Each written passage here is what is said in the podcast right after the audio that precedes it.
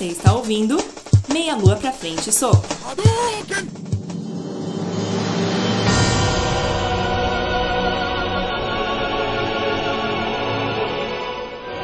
Saudações, ouvintes do Meia Lua pra Frente Soco. Estamos começando mais um episódio hoje, um episódio diferente.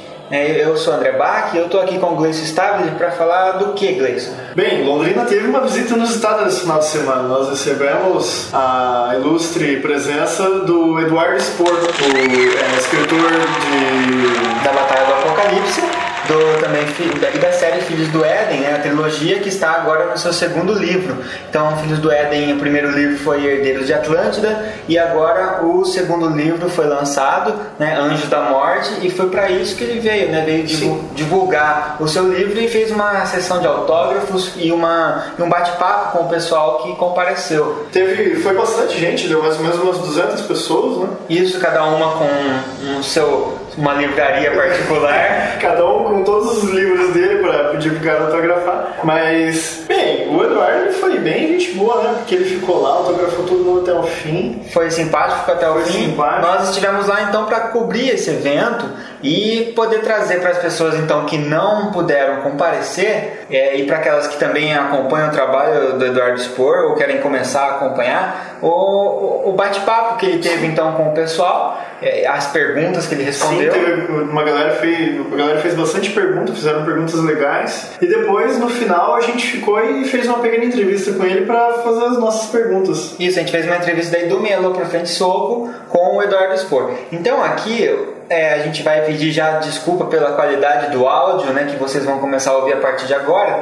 É, não que o nosso áudio normal já seja muito bom, é, mas é que lá era um ambiente, né, aberto. É, A sessão de autógrafos foi na livraria Escultura, eh, do Shopping Catuaí. O espaço é muito amplo e alto, então o som se perde um pouco. se perde e estava sendo usado é, microfone, né? Então o som captado pelo nosso gravador era da caixa de som. Então aí tudo isso já traz um prejuízo pro áudio, Diminuição né? É, a gente fez o possível para tentar corrigir os ruídos né, e dar uma- um tratamento no áudio, mas a gente recomenda que você utilize fones de ouvido para conseguir ter um pouco mais de qualidade. Então ouça com fones de ouvido, perdoe a qualidade do áudio. Vocês vão notar que na entrevista com o Melo para frente soco, O áudio ficou o melhor. áudio ficou melhor. Então, como que vai se dividir agora, né? Então a gente vai colocar aqui então o bate-papo para vocês ouvirem o bate-papo geral, que foi a, a galera, sessão de perguntas da galera pro Eduardo expor. Depois dessa sessão de perguntas, ele autografou cerca aí de então de 200 pessoas, né? Então Dá mais ou menos uns 5 mil livros, né? É de mais de 8 mil! A galera levou muito livro, né? muito livro foto com todo mundo, mesmo depois de todo esse cansaço, ele se dispôs a ter uma entrevista, uma breve entrevista com a gente. Então aqui já fica nosso agradecimento ao Eduardo Expor, a disponibilidade e a eh, simpatia dele né, em ter nos recebido. Thank you. Porque, afinal de contas, terminou, era quase meia-noite, no outro dia ele tinha que estar lá em Curitiba para fazer uma sessão de autógrafos em Curitiba. É, com muito mais Com gente. muito mais gente. E ele tinha acabado de vir de Maringá no, no dia anterior e acho que esteve em Ponta Grossa no outro. Grossa. Então era, foi uma maratona realmente e queria é, atendeu com o maior cuidado os- todos os fãs. É, só que É, toda é, essa é. série Filhos do Éden ela antecede a Batalha do Apocalipse. E você que tem interesse então em comprar, né? Qualquer livraria você deve encontrar. É um livro que está amplamente É, tem distribuído. a revista da Avon também. Até na Avon também é. E mas para quem quiser um valor legal, tá uma promoção massa lá no Submarino, tá por 20 reais agora. É, é R$19,90. R$19,90, tá pela metade do preço, então tá valendo a pena. Quem quiser comprar, Você entra lá. quer começar a ler os livros dele, e agora é o momento. Então fiquem aí com o bate-papo e em seguida a nossa entrevista. É um programa diferente, um podcast diferente hoje, então toda a leitura de feedbacks, de e-mails, a gente vai fazer, vai ficar acumulado pro próximo.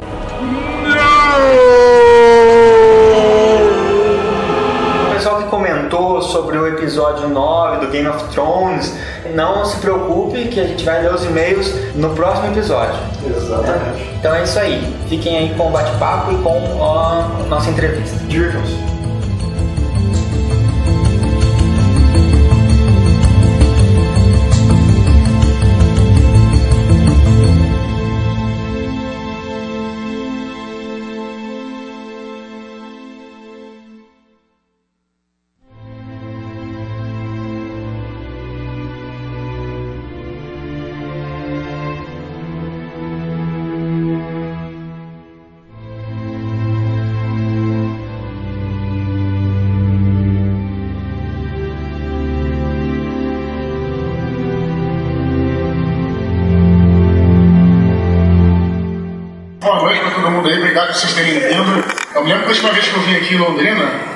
Alguém daqui presente da última vez que eu vim.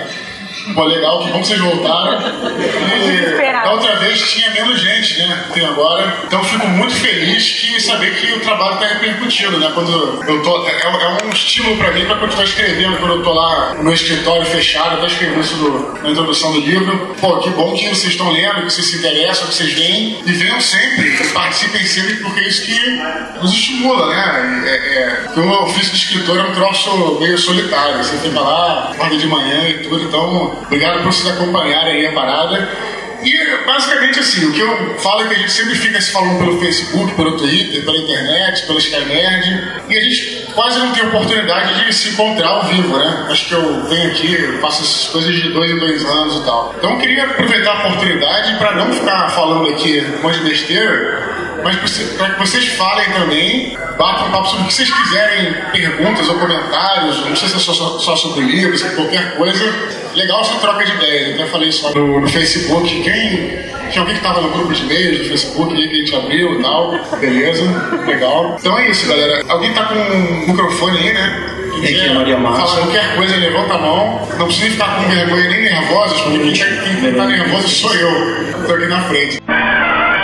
Bom, Eduardo, meu nome é Brian. Bem-vindo de volta a Londrina depois de dois anos. Eu queria fazer uma pergunta. No Nerdcast sobre o livro, você falou que você cortou, porque estava sem dar spoiler, né? Os aspectos da história você cortou fora para não atrapalhar a questão do enredo, do, enredo do livro. Né? E você falou que isso, que isso seria uma oportunidade para outras pessoas escreverem em cima, né? Você, não só além do, do, dos planos da morte, mas outros livros, você já sabe, já teve conhecimento se alguma pessoa já trabalhou aqui, já que quis escrever algo em cima sobre o universo do Filhos do Éden. Se diz é, fanfic, coisa assim, né? Eu não sei se tem alguém que escreve assim, eu acho maneiro, maneiro se tiver. É, eu sei que tem algumas pessoas que desenham algumas coisas do universo e tal. Eu acho maneiro que existe fanfic, né? Assim, eu estimulo a galera a escrever. Infelizmente eu não posso ler, porque até uma coisa interessante que o nego pergunta, né? Existe um contrato, quando qualquer autor, a editora tem um contrato de que qualquer autor, não só eu, não, a gente não pode ler é, original, nem obras não publicadas, coisas assim. É uma coisa que é até chato, que às vezes eu recebo é, material de pessoas assim, ah, eu tive meu primeiro livro e tal, e eu não posso nem responder.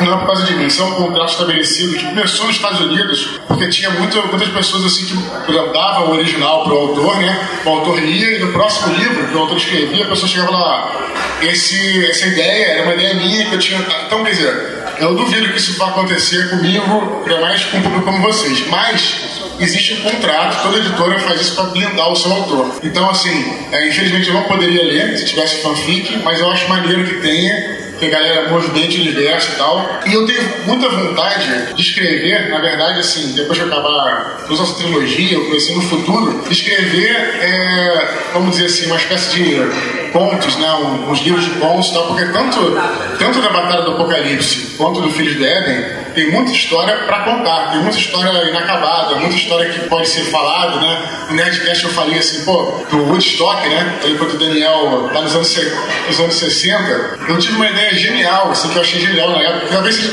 talvez seja horrorosa a ideia, né? Porque, mas assim, na época a gente tem umas ideias que a gente acha massa, depois que a gente bota no papel fica horrorosa, mas eu tive uma ideia que eu achei que fosse que seria genial, que era, é, como o livro fala de anjos, demônios e feitiçaria, de colocar alguma coisa é, em relação aos anos 60, aquela feitiçaria dos hippies e tal, estilo Constantine, a origem do Constantine, né? E eu achei, pô, que legal, vou colocar isso. Só que depois que você formata a história, você vai até. Tem alguém que tem vontade de escrever um livro, ou escreve contos, ou coisa assim, ou mesmo que joga RPG tem vontade de escrever. Então é, é uma dica. Quando você escreve um romance, o legal é que você precisa realmente amarrar tudo. Senão, é, é a famosa injeção de linguiça. O cara vai colocar lá e não vai ter a ver com a história, você vai achar chato e tal. Então, foi isso que eu tentei fazer, né? Infelizmente, tive que cortar certas partes. Falei até no Netcast o exemplo do Jorge Lucas, que dizia que é, você fazer um filme é arte de cortar. E, enfim, poderia ter cortado a primeira trilogia toda, a nova, né?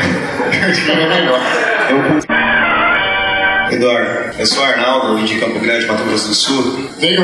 Eu- Quantos, quantos, quantos quilômetros daqui? É, eu calculo por Maringá, porque eu faço doutorado em Maringá em letras e eu tava lá para orientar. São 550 quilômetros de Maringá. Então, Como que você veio, cara? A galera falou, ah, não, eu moro aqui numa cidade próxima, não vou poder vir, porque É, eu falei, pô, eu viajei 950 quilômetros pra estar aqui com vocês do Rio de Janeiro. Então, pô, tem que prestigiar, né? 50. Então, obrigado por ter vindo aí. Sim. Valeu. É, Mesmo você morando em Maringá, mesmo assim, obrigado. É, eu, eu- eu cheguei hoje para orientar e minha professora falou assim, "Ó, Arnaldo, quem que tava aqui em Maringá? Você estava em Maringá ontem, né? Sim, sim. Aí ela falou assim, vai para lá. Eu vim, só para só estar aqui mesmo. E no doutorado em Maringá, na UEM, é, doutorado em letras, eu defendo a, a tese, eu estou trabalhando com a tese de que existe hoje o gênero nerd, literatura nerd. E eu queria saber isso de você, porque meu objeto de estudo é realmente o site Jovem Nerd e as obras, inclusive, que você escreve, é o protocolo Blue Hand. Então, eu queria saber de você, Eduardo, se você defende essa ideia também, se você acha que hoje existe um gênero nerd, e se existe esse gênero nerd, é, quais são os gêneros que compõem esse gênero nerd? É, eu discordo um pouco de você, assim, com todo respeito. Acho que só existem dois gêneros de livro: os é, livros bons e livros ruins. Eu acho assim que, ou melhor, corrigindo para não ser, sei lá, acho que existe livro que você gosta e livro que você não gosta, né? E também livro bom ruim é relativo. Cada um vai achar o livro. É, eu acho que o que existe, né, é uma tentativa, assim, até no mercado, assim, não é uma coisa errada, nem nada assim, mas de você é criar subdivisões, assim, sabe? Para você poder vender mais. O capitalismo, sem querer condenar o capitalismo, tanto é que eu vendo livros, né? Não é isso, mas assim, só fazendo uma análise soci- sociológica, o capitalismo trabalha assim, trabalha, vamos dizer assim, segmentando mercados, entendeu? Então, assim que funciona. Então, assim, o nerd e tal, na verdade, é, assim, essa coisa do orgulho nerd, então, nós todos temos, nós somos os nerds de raiz, mas o mercado pega muito isso para fazer como uma coisa de venda, né? Ah, Vamos, vamos vender, tal. assim como qualquer outra, né, produtos, lá, de vários tipos. Então, eu acho que esses rótulos existem sempre à luz do mercado, mas assim, à luz do público, eu acho que não existe, porque eu posso falar para os meus livros mesmo, né? Que começaram, você sabe muito bem, no Jovem Nerd, etc., que você acompanhou. Depois a gente achou que não fosse, e foi uma surpresa para mim, quando o livro foi para a livraria. A gente fez uma tiragem inicial de. Quem acompanhou, lembra? Uma tiragem de 10 mil exemplares, que era a tiragem do Polo, a gente comemorou, falou: caraca, vamos fazer 10 mil exemplares tal. Eu, eu até falei na época assim: pô, vai ser um desafio vender essa tiragem. Gente não tinha ideia de que ia vender 10 mil. Aí vendeu esses livros e tal. Hoje em dia o livro também vende na Avon, como vocês sabem, né? Que é uma que tem nada a ver com nerd. Então eu acho que essa coisa do- da segmentação existe uma coisa de mercado, mas para o público eu acho que não existe. Eu vejo dessa forma. Eu tento ser eclético em relação a livros, a filmes que eu vejo e tal. E eu posso apreciar, por exemplo, o que você estava falando, né? Tem que falar, ah, filme de Hollywood é horrível. Outro fala assim, não, filme de arte é que é horrível. Não, não é filme de arte, filme de Hollywood. Tem filmes bons e filmes ruins. Essa é a minha opinião. Se eu derrubei tua tese aí. Oi, Eduardo. Meu nome é Ana Rosa e eu vim do interior de São Paulo. Eu andei os 430 quilômetros para chegar até aqui. Obrigado, muito obrigado. Por enquanto tô ganhando um pouquinho. Eu vou em 950. Obrigado por ter vindo. Qual cidade? É São Carlos. Um beijo para a caravana de São Carlos. Na verdade, eu tenho duas perguntas. A primeira pergunta é como surgiu a ideia do Filhos do Éden, já que ele é do mesmo, meio do mesmo universo da Batalha do Apocalipse. E a segunda pergunta também, eu acompanhei no começo que você estava escrevendo o primeiro volume do Filhos do Éden, você falando que estava decidindo se o Filhos do Éden ia ser dividido em, dois, em três volumes ou quatro. Então, se você pudesse falar pra gente não sei se ainda soltar algum spoiler, o que te fez estruturar a trilogia, assim, é, Filhos do Éden uma trilogia e não em quatro livros? Ou... Na verdade, é, eu, eu, eu tinha assim, a ideia de como a história do início ao fim, só que eu tinha o primeiro ato, o segundo ato e o terceiro ato. Agora a questão é que eu não sabia o tamanho que aquilo ia levar. Na verdade, quando eu falei que poderia ser quatro livros, não é que a história fosse mudar, que eu fosse colocar mais um ato, ou coisa assim. Era só que eu não sabia qual era o tamanho que a história ia tomar. Então foi. E aí depois eu vi que eu posso encerrar em três, né? Então acho que fica, sei lá, mais fechado, né? Porque a gente, a gente tem a ideia, a gente não sabe, por exemplo, se vai ser uma, uma- um capítulo, dois capítulos, três capítulos pra você contar aquilo. Então, mais ou menos aquilo. E a ideia do Filhos do Éden, é, o Herdeiros do Atlantis, surgiu justamente quando eu queria fazer uma prequel da Batalha do Apocalipse. Eu não queria fazer uma continuação, porque eu sempre falei que não teria continuação da Batalha do Apocalipse. Eu acho que a história se fecha. Já falei várias vezes isso no Nerdcast. Dei aquele exemplo que eu acho que a gente tem que aprender com os erros também. Eu dei o exemplo do Matrix. Eu acho que, é, pô, filmaço. Eu fiz minha monografia de publicidade quando eu fiz sobre o Matrix. E eu que achei, pô, filmaço. a história do herói se encerra ali, eu falei, poxa, é, será que vale a pena fazer mais filmes? Eu não gostei do que aconteceu. Então, eu achei que a jornada do Abra, a jornada da Batalha. Mas eu achava que a história ainda tinha, o universo ainda tinha muito a render, então eu quis contar a história antes, mas o principal estilo meu era fazer alguma coisa mais humana. Então, o Éden tem toda essa questão é, toda a, história básica, né, que na verdade que vai levando o livro, não vou dar nenhum spoiler, mas que é apresentado no primeiro aos poucos, apresentado no segundo aos poucos, vai se desenvolvendo no terceiro, é basicamente a história dos sentinelas. Esse é o grande, grande trama do livro, que é os sentinelas que se sabe que vieram para a Terra e tal, para ficar aqui e ensinar os seres humanos, eles acabaram se apaixonando por, pelas mulheres aqui, também tinham sentinelas mulheres e tal, e acabaram se tornando seres humanos, né, desafiando até o livre-arbítrio deles. Então era isso que eu queria colocar, né, anjos se tor tornando meio humanos, né, uma coisa assim. Então essa foi a ideia do livro.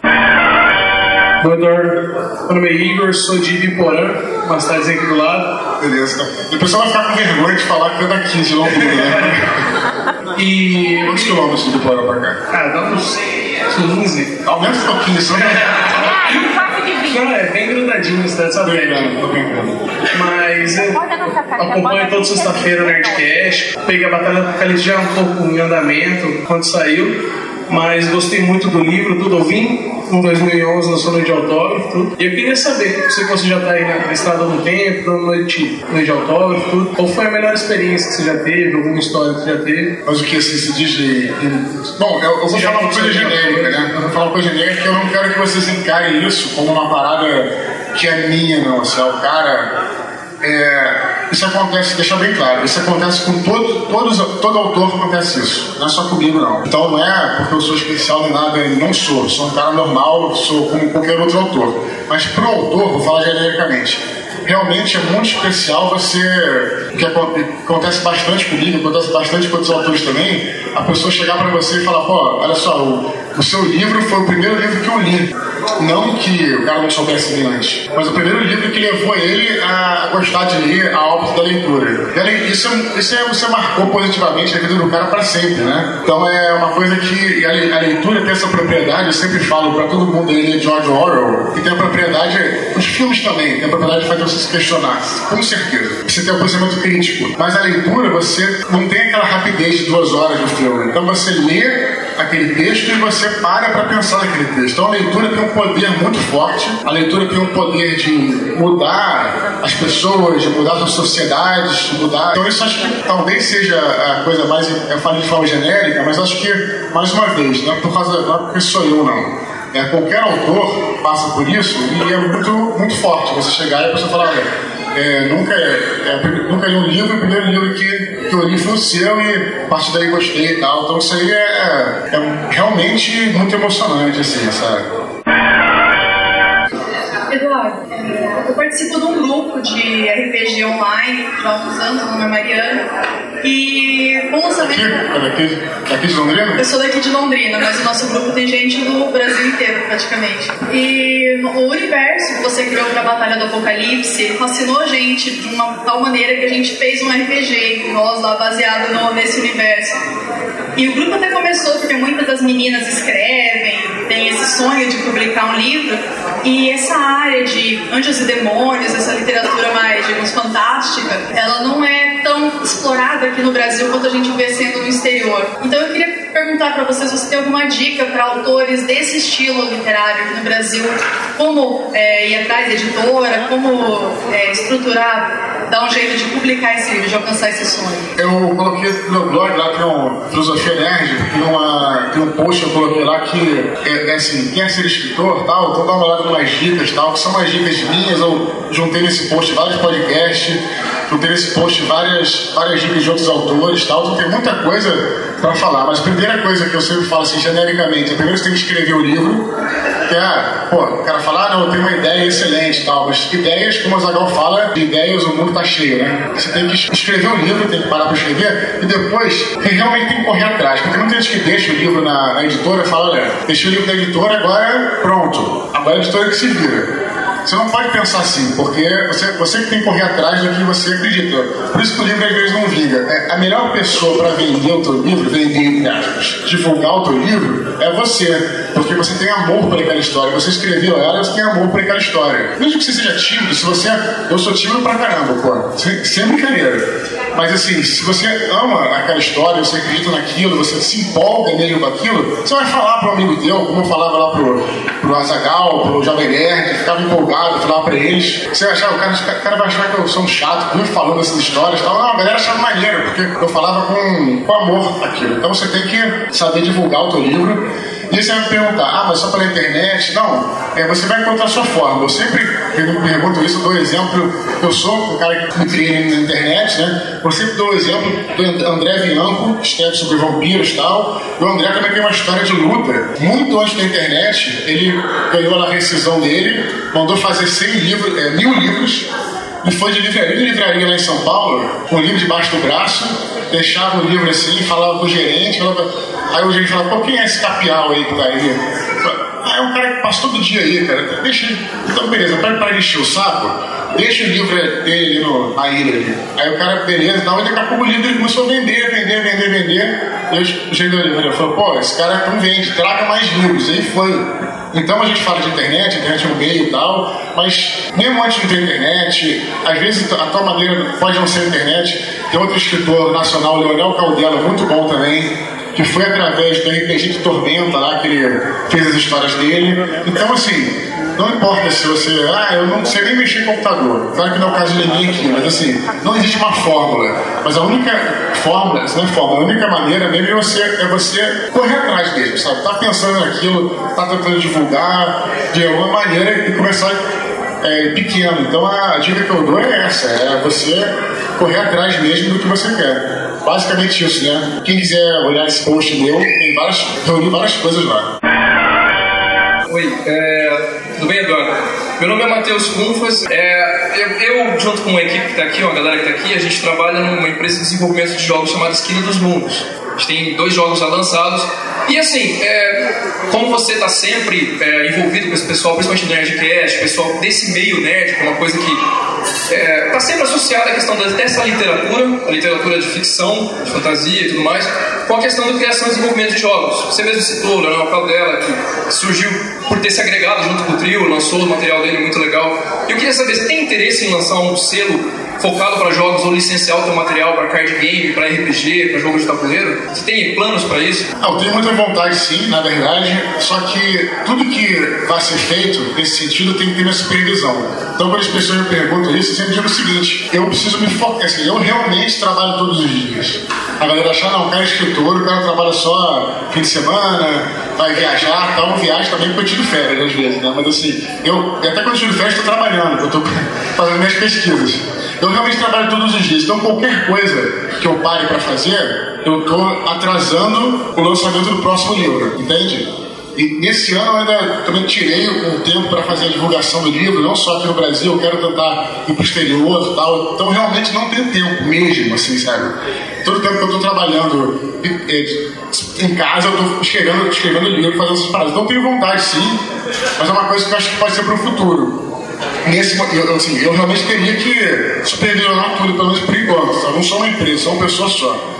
Então eu tenho vontade de fazer tudo, tudo isso aí, mas acho que no momento certo. E agora eu estou focado em escrever o próximo terceiro livro, que eu acho que também, assim, tem, tem um tempo para sair, né? Eu não posso esperar também três anos para sair o próximo livro. Eu tenho que estar tá um ano e meio, dois anos, no máximo, porque as pessoas esperam por isso e tal. Então, é, a vida, é, dizem que a vida é gerenciar prioridades, né? Falam isso. Então, acredito muito nisso também.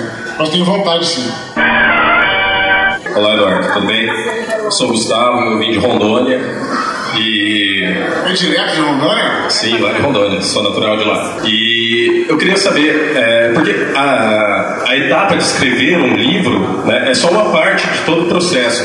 Queria saber um pouco mais do seu processo criativo, das etapas de criação de uma história, desenvolvimento dos personagens, a trama, algo que você possa. Não, eu poderia ficar falando aqui de, a noite inteira sobre isso, né? mas é, o que eu posso dizer basicamente, acho que a principal coisa é, é você fazer, na verdade, uma, um roteiro. Eu acho que eu falei isso em algum lugar, se já falei. Antes de você escrever o livro, pegar e botar no papel para escrever o livro, antes de você fazer o roteiro, dos capítulos. Saber literalmente o que vai acontecer do começo ao fim, capítulo por capítulo. Eu, por exemplo, volto só, capítulo 1.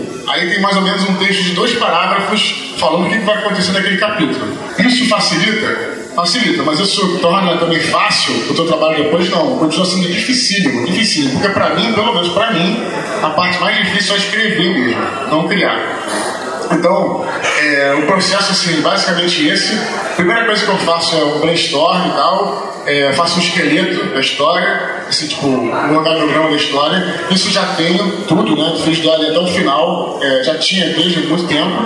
E depois, finalmente, esse roteiro que eu estou te falando aí, que é o roteiro. E aí o que acontece? Você perguntar, vai mudar, pode mudar alguma coisa? Provavelmente vai mudar muita coisa. Muita coisa vai mudar quando você escrever o livro. Mas o roteiro, esse roteiro, ele te dá uma segurança psicológica. Como se você estivesse é, no meio de um oceano, e você estivesse lá numa caravela, no barco, e tivesse sem uma bússola você vai começar a ficar desesperado, porque você não sabe para que lado você vai. Ah, eu vi um, sei lá, uma, uma luz ali, vai para um lado. Eu vi uma pedra ali, vai para o outro. Então você vai ficar maluco. Se tiver uma bússola, pelo menos, você vai saber que caminho seguir. É claro que você pode poder, beleza, estou seguindo o caminho, vi lá um iceberg, vou desviar para um lado, beleza, vou entrar no outro. Então, mas você, você sabe a, a, a, a direção que você tem. Então, às vezes, aconteceu muito comigo, quando eu era mais novo, assim, né? chegar para, sei lá, acabei de ver um filme aí que achei maneiro, tinha uma ideia maneira que dá para o livro inteiro, assim. Aí eu chegar com esse o primeiro capítulo, ficou irado. Escrevi o segundo, ficou maneiríssimo. Então escrevi o terceiro, beleza. Cara, depois, eu sei o final, mas e o que acontece nesse meio tempo aí? Não sei, cara. E aí eu paro de escrever, passo um mês pensando, quando eu volto já esqueci que eu escrevi no primeiro e segundo capítulo. Aí já papou a história toda. Então é, é um trabalho, um processo mesmo. Deixando bem claro que isso aí é a maneira que eu faço. Também pode ser que tem o cara que acorda de madrugada e tem uma luz lá, às três da manhã, escreva o livro inteiro. Beleza, cada um, na, cada um sua, né? Mas pelo que eu vejo, pelo que eu faço, pelo que eu falo com os autores nacionais que eu conheço, pelo que eu falo, pelo que eu vejo de é, material de roteiro, de Stephen King, pessoas que já escreveram livros sobre como escrever, eles seguem mais ou menos o mesmo padrão. Oi, Eduardo, tudo bom? Meu nome é Natália. Trouxe minha mãe também, uma fã sua. E graças a você começou a pesquisar o mundo nerd, blog e outras coisas. Por esse livro. Não consigo largar livro, vai acompanhando até porque tá difícil largar de madrugada. E é o seguinte, nesse aqui você começa algumas coisas do mundo etéreo, que já começa no, da Batalha do Apocalipse, no Espírito do Éden. E eu quero saber se você vai continuar mais alguma coisa no terceiro, porque tá difícil. Mas em relação ao que exatamente? Em relação ao, ao, aos outros planos? E, porque fala da Guerra Celeste no mundo etéreo. E é uma coisa que me interessou muito e eu gostaria de saber como que você exploraria nesse caso, sabe? Então, é, eu, eu, bom, eu sempre tenho, eu tinha, eu tinha essa coisa das guerras etéreas, né, que é uma batalha entre os anjos, os, os deuses e tal. Isso eu tirei muito é, do Sandman. O Sandman, né, o Neil Gaiman faz isso muito bem que é de personificar esses deuses e tal. Eu acho muito legal. Eu tenho vontade de escrever uma história só sobre as guerras etéreas. Não vai ser próximo, assim, só sobre isso. Mas eu tenho vontade, por exemplo, o cara que perguntou sobre games, sobre jogos, eu tenho vontade de escrever quadrinhos sobre, por exemplo, as guerras etéreas, que eu acho que seria maneiríssimo, porque é uma coisa bem colorida, né? Os outros deuses e tal, aquela coisa assim dos japoneses, dos chineses, aquelas coisas. Eu acho que seria muito legal para o futuro. Mas essa vai estar sempre presente, essa ideia da etéreo e tal. E o que eu posso falar em relação a essa pergunta sobre o próximo livro, Paraíso Perdido, é que ele vai ser um livro profundamente mitológico, né? Enquanto o primeiro foi assim mais filosófico, assim puxou, assim, puxou um pouco para a filosofia do final, tal, aquela coisa da morte e tal. O segundo é um livro mais histórico, né? Que tem, pega a parte histórica. E o terceiro é um livro bem tipo Batalha do Apocalipse, totalmente mitológico. E basicamente isso que eu posso falar, assim, mas é, mesmo não escrevendo só sobre as guerras etéreas, você pode ter certeza que esse livro vai continuar aqui é o Bruno e eu moro tão perto que dá pra vir a pé aqui, na verdade. São duas perguntas, na verdade, mais relacionadas a RPG. Uma meio que você já respondeu. Primeira, você sempre fala suas influências para montar todos esses livros.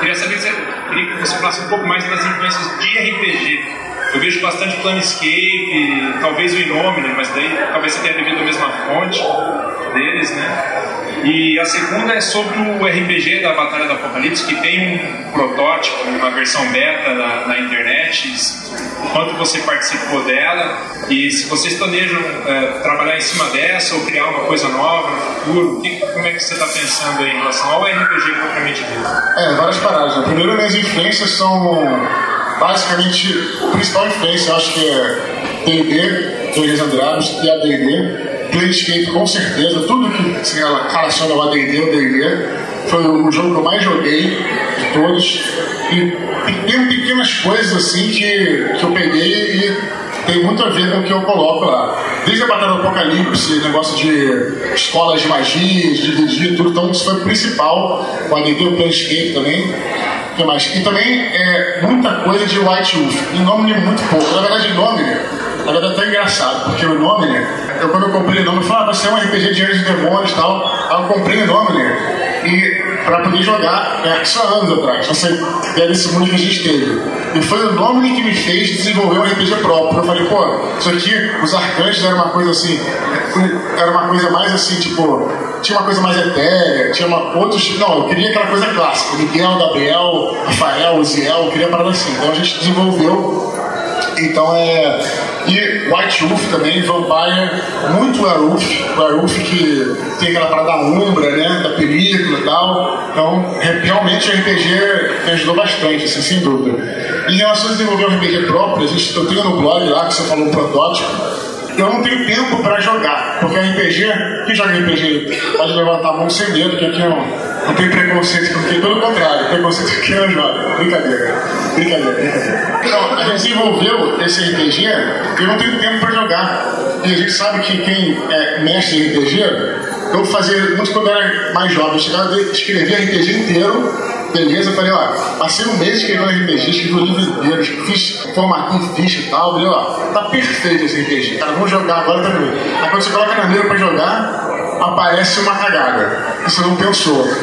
RPG é teste, tem que fazer playtest. Os RPGs sérios levam três anos fazendo playtest. Então, eu não tenho tempo de fazer isso. Então, eu coloquei lá um PDF na internet, falo, quem quiser muda e tal, mas respondendo a tua pergunta, como respondia dele, como respondia dela, do quadrinhos, eu tenho vontade sim, quando tiver tempo, formatar um RPG legal, para colocar direitinho e tal, com desenhos e tudo, tenho vontade.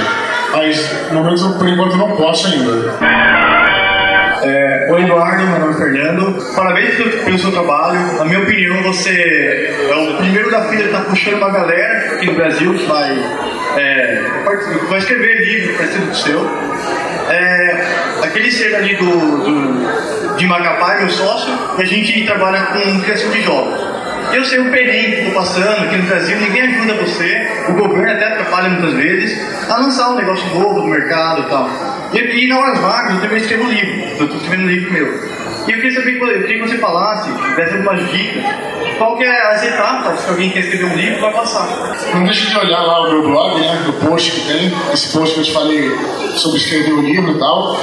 Mas é, é, é assim, é, eu já falei um pouco disso aqui, mas eu quero dizer o seguinte, que é, principalmente, né, você falou assim que o governo não ajuda e tal, e é, é verdade, é verdade, mas a nossa postura, é, isso é importante para a galera escutar assim, nossa, nossa postura nunca pode ser assim, ah, é, o governo não ajuda, é, as pessoas não dão estímulo, as pessoas não sei o quê. Então, assim, é uma postura meio assim de não pode se fazer de vítima nesse ponto. Para você conseguir alguma coisa, você tem que se fazer de. Você tem que, beleza, o governo não ajuda?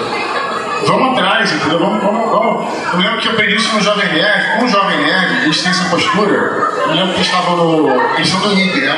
E antigamente eles colocavam, há muito tempo atrás, quando o layout antigo do IG, eles sempre colocavam é, o Nerdcast na página principal quando saía. Aí depois mudou o, o layout do IG os caras pararam de colocar o Nerdcast na página principal. Eu falei assim, pô cara, isso, isso droga, né? O pessoal não coloca mais o Nerdcast na página principal. Aí ele falou uma coisa que eu nunca esqueci. Ele falou assim, cara, mas eles não podem depender do IG não, vamos correr atrás. Se o IG não quer colocar, o problema é deles, entendeu? Vamos correr atrás, tal. Então a gente não pode deixar essa postura assim, ah, o governo não estimula, é, as pessoas não ajudam tal. não pode ser a postura derrotista, a postura tem que ser sempre pra frente. E quem não se deixa derrotar, sem querer ser, sabe, acho que eu falando algo de autoajuda, mas é verdade, quem não se deixa derrotar é essa galera que vai pra frente, entendeu? Então é, essa é uma dica importante que eu, que eu acho, pelo menos. Eu quero reforçar o seguinte, cara, que compareçam sempre, participem sempre, assim, porque realmente é isso que me estimula, pô. Eu acordava todo dia de manhã lá e, e escrevendo com os da morte, eu via lá um, um tweet, e você perguntando, ah, quando é que vai sair? Tá, desculpa eu estar perguntando, te enchendo o saco, mas não enche, enche o saco não, cara. Isso aí só me dá mais estímulo de continuar e vocês estarem presentes também. Então, obrigado. A gente vai se falar um pouco aqui, quando vocês vierem, todos serão atendidos, do primeiro ao último, não tem problema. Então eu vou pedir mais uma salva de palmas agora para eles que vieram, eles que, eles que fazem tudo isso. Então, parabéns para vocês aí. Para vocês.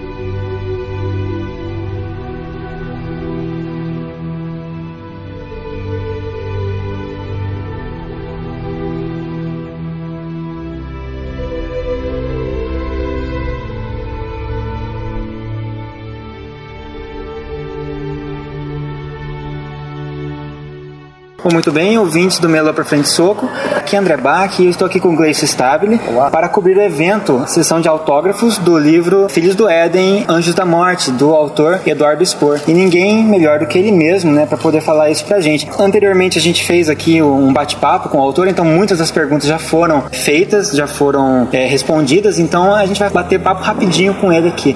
Eduardo, seja muito bem-vindo. Welcome! Obrigado, obrigado por estar com vocês aí, pela, pelo interesse, pela oportunidade.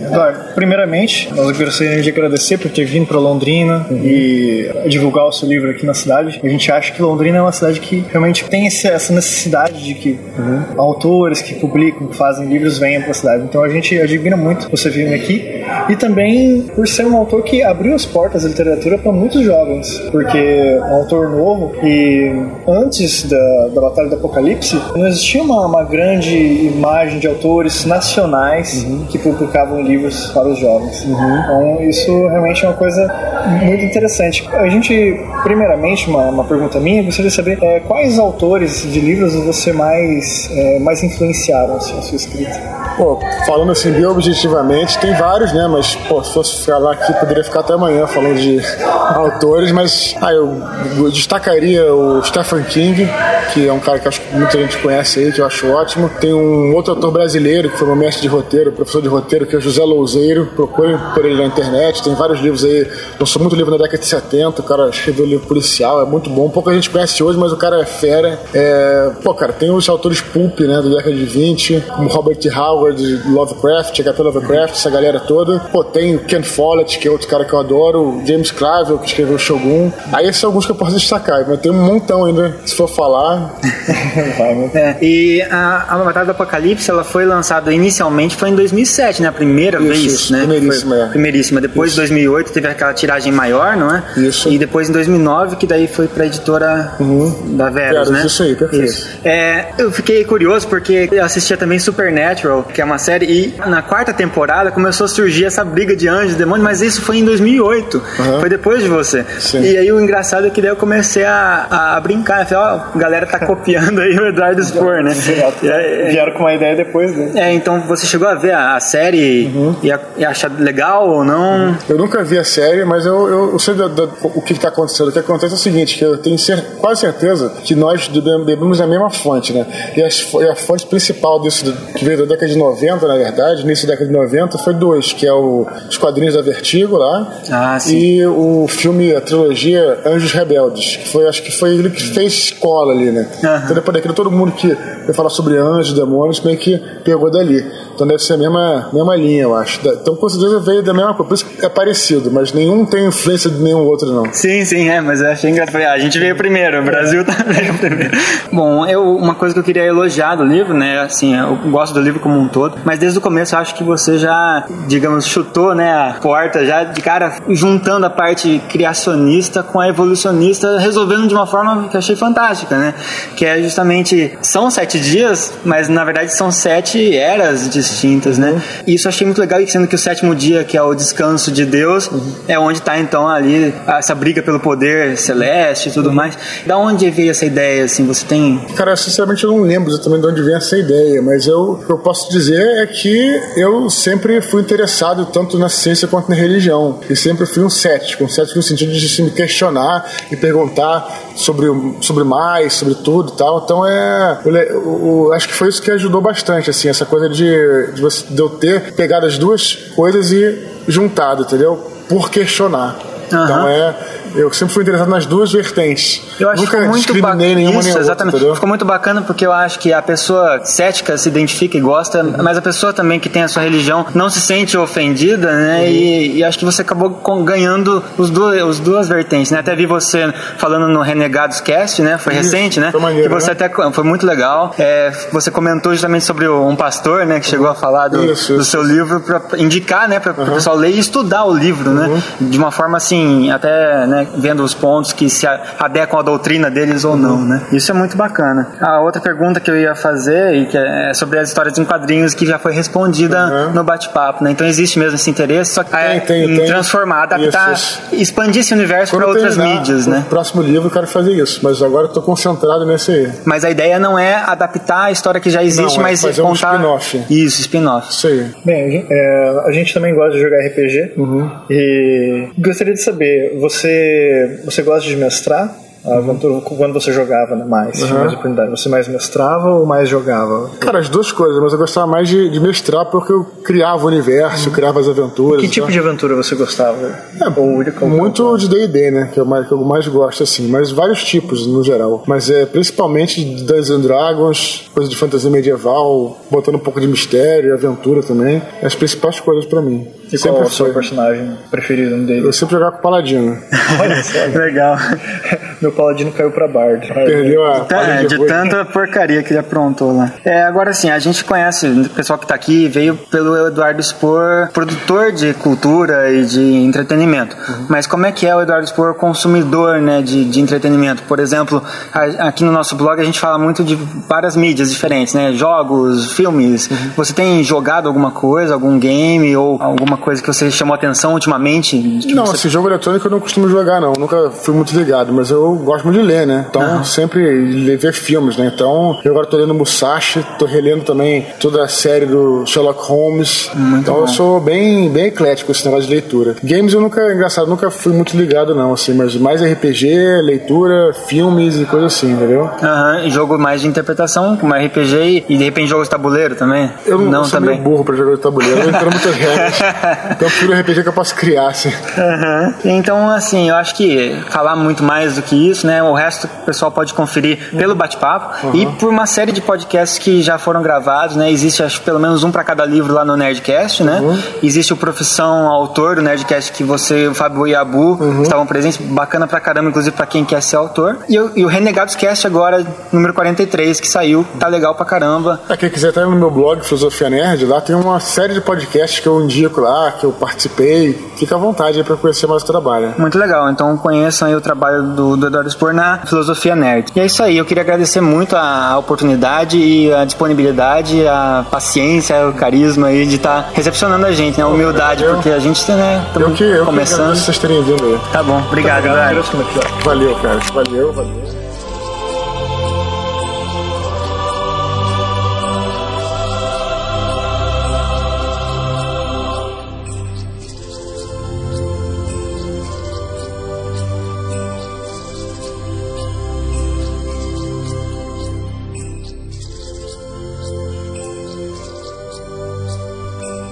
Você ouviu Meia Lua pra Frente Soco.